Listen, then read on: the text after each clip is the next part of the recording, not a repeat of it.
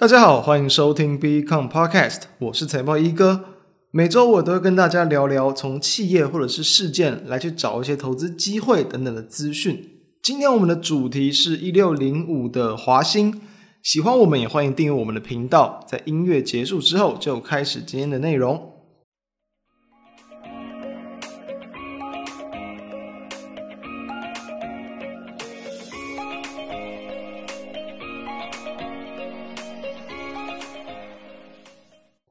继前一阵子我们聊了蛮多次的钢铁，还有上周我们聊的塑化，就是中石化嘛。那这周以来啊，中石化也算是有还不错的一个表现了。所以今天我们一样，我们延续我们谈的这个方向，继续来聊一些台湾的这个传产性质类股。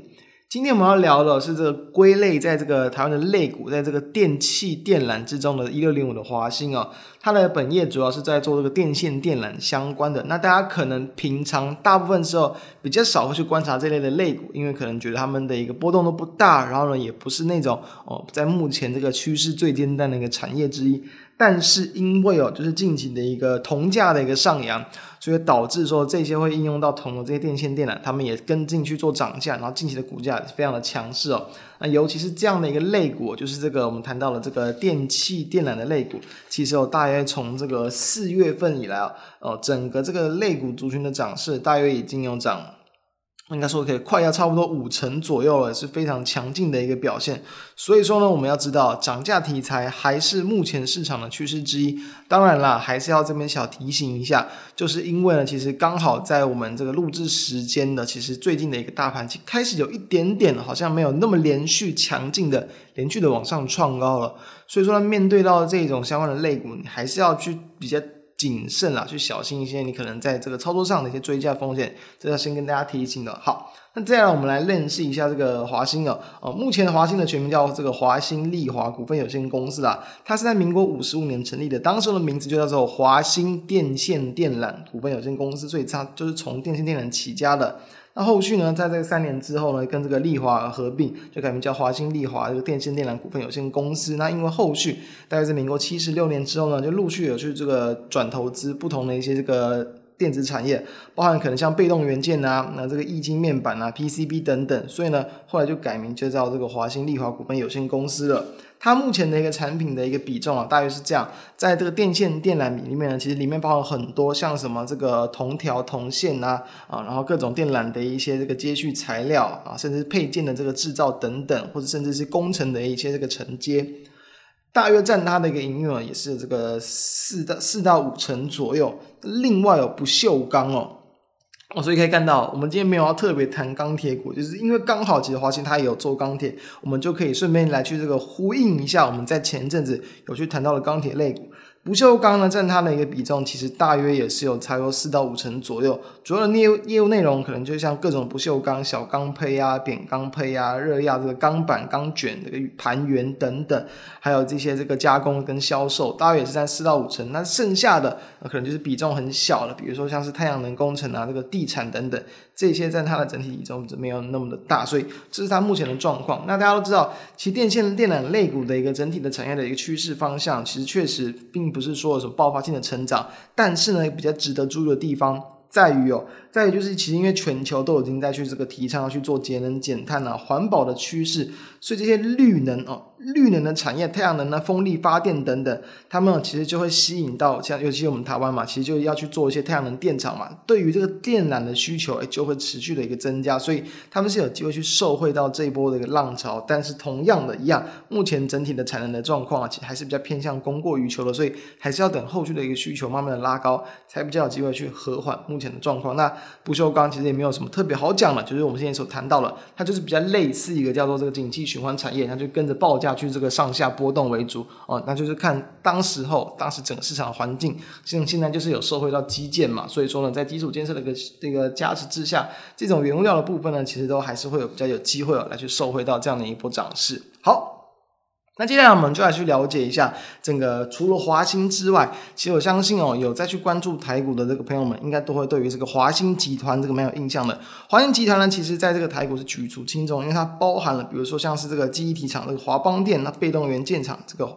华新科哦，还有像 PCB 这个汉语博等等，这些都是他们同个集团的。那他们其实就是大家都知道，这个一个叫做这个焦廷彪哦，就是说他已经在这个二零一八年这个过世了。他叫焦师傅，焦师傅为什么？因为他过往在这个电子产业的投资都非常的成功，这个快很准，非常的厉害。那他是把他们整个家族去做这种集团的布局，像是在他的一个长子焦佑钧，就是直做这个华邦店的董事长。那今天我们谈的这个华兴啊，华兴丽华集团，它的董事长就是这个焦师傅，他的一个次子，这个焦佑伦，也是我们等下会去谈的一个部分。再来三子，像是在这个焦佑恒，就是在做这个华新科的。因为像前几年嘛，我相信啊，大家再去聊这个被动元件，应该都蛮常会听到，就是这个焦佑恒这个名字，就是华新科的董事长。以及像是这个四子，这个焦佑启，就是担于担任这个汉语财经的董事长。哦，目前来讲，这这些产业，因为他们应该说这些公司啊。他们大部分也都还是属于比较会受到景气波动的状况，所以他们整体共同的方向目标都还是希望能够成为有这个核心能力的一个产业领导者。所以说，其实我们等下就会聊一下华兴他们在过往的一个这个变化。那大家要知道，其实哦，哦，华兴因为在过往，嗯，因为其实这个本来在电线电缆产业，其实在很久之前就已经不是那么市场主流，是比较偏向传统然后落后的这个产业。所以说呢，他们其实有一次哦，过往在这个。介绍这个华兴丽华的时候，反而其实他们的一个比较主要的亮点，都是在于说，诶，他们可能持有，比如说其他集团公司的多少张的股票，诶，占有多少的份额，诶，那这样别人就会问他了，诶，那我去买这间公司股票不就好了？那问问的就是 问的交友交流轮，他就发现，哎，他确实他好像需要在整体的一个集团的价值。做出一点改变，不能就是沦于传统产业这样慢慢下滑的命运。所以说呢，他就有去去这个跟这个 MIT 共同研发这个镭射二极体啊，还有光学回路元件，慢慢的来去这个切入到这个光通讯的一个领域啊，这是他们过往的一个这个积极的一个部分。等于说呢，他们不希望只是单纯靠转投资，因为其实刚刚聊的那几些一些集团个股，他们大部分都是有这个转投资去这个互相交叉持有的。所以说啊，其实有时候在台股的一个观察跟表线上，某一间公司，诶，它可能有很不错的获利，诶，它的这些集团股持有它比重蛮高的个股，它的股价就会有所波动，这也是这些集团股容易去做，呃，容易去出现的一些股价状况。所以他们其实，在过往，他们就是希望说，不要再靠转投资，彻彻底底的从他们本业去做一个转型。那也因此，其实，在去年下半年呢，华新丽华就有跟这个东元电机哦，去宣布要就是这个换股结盟。因为呢，其实他们的一个想法是这样子的，这个焦佑伦他就是谈到，就是说，因为他们都属于这个机电产业。那因为呢，这个双方对于这个就是未来的这个趋势嘛，智慧电网啊、新能源等等，都是有一样的一个目标跟一个方向，所以呢，就会促成他们的一个策略联盟。那因为呢，其实哦，要进入到比如说后续的五 G 时代，每个产业它都需要还有些有大幅度的变化。那是比如说像是在这个华新，它比较会做电线电缆嘛。很多大楼可能要足够更多的充电桩，然后电压等等都会有一些问题，它只会做这个不够，它需要的是解决方案。所以说呢，在东元的比如说机电整合、马达、家电这一块，他们就可以去合作、去互补，然后有高度的一个互补性，就可以去开发新的市场。这也是他们当时候的目标之一。所以焦伦他就谈到，就是说呢，他们诶互相争要能得利，但是他们合作也要能得利。所以呢，他们希望能够去创造这样的一个共赢的一个局面。这也是认为他们去。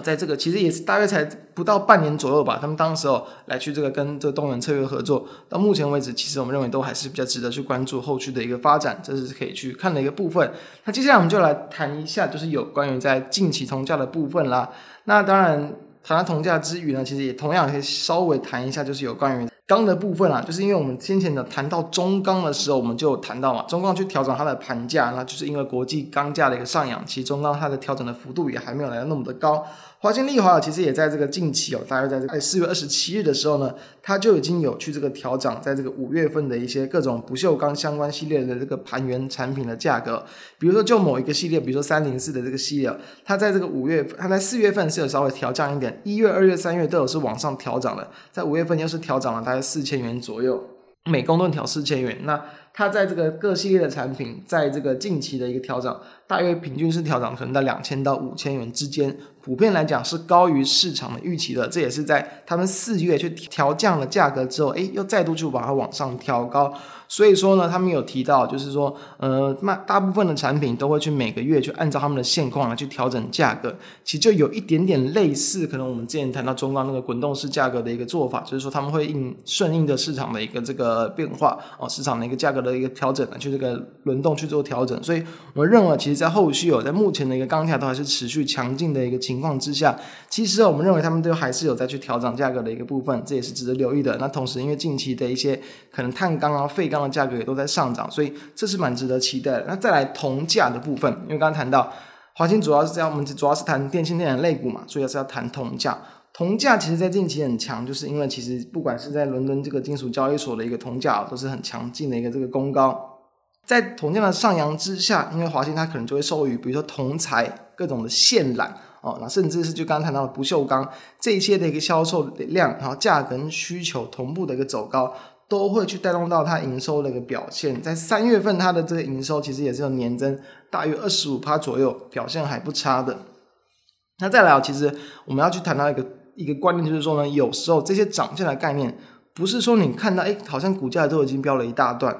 好像其实这个地方你都看到新闻出来，你才可能掌握到机会。其实哦，在今年年初哦，第一季哦，其实就已经铜价就开始在涨了。那个时候其实基本上这些电器电缆类股它都还没有去太大的波动，所以反而我们就在我们就在想，其实，在这种时候，因为我们有时候我们这是从事事后去回头看，像之前钢铁的时候，我们在事前就一直讲讲了很久。现在我们谈电电电器电缆类股，因为已经拉了一波了。但是我们回头看，确实哦，其实，在二月份、二月下旬，其实当时候就蛮多新闻在谈说，当时候的国际的铜价就已经这个明显的在往上涨升，已经去超过九千美元的大关了，也是大概九年来的一个新高。所以面对到其实当时，比如说像铜箔，比如说像当时候的这个八三五八的金居表现也都还不错，铜箔，铜箔基板等等这些。同相关的产品其实都是有在明显的涨价，所以其实在那个时候，我们其实就可以有机会去联想到什么？联想到其他应用到同相关的一些产品，也是有机会去跟进涨价。就算它股价比较没有发动，你也会知道它至少有下档的一个涨价的支撑，它跌也跌不太到哪去。所以这是我们认为，大家往后再去面对到这种各种相关的产业，可能有机会，或者是同样的类股。这些不同的类股，他们都有机会去受惠到同样的一个利多消息提起来的时候，你可以去关注的方向。所以，因此，虽然说啊，近期我们在谈到，呃，我们在谈华兴啊那这个时间，其实华兴当然短线上的涨势已经不小了，但我们认为啊，在最近这样台股的行情之下，涨价题材依旧还会是近期台股的一个主流方向。所以说呢，哦，把握的像是我们上周，就算我们中石化已经拉上去一波了，我们还是敢讲。就是因为我们认为这个行情它还没有结束，那以目前来看，其实我们认为有一点点快要结束的可能性。不过既然在还没完全结束之前，我们当然还是可以去谈，还是可以去把握机会。所以今天去跟大家分享华兴，就是这个电线电缆跟铜铜价收回的一个类股。下礼拜有可能，比如说盘势出了些点风云变色的情况，我们再会来跟各位做一些不一样的解析。以上就是我们今天的内容，我们下周再见，拜拜。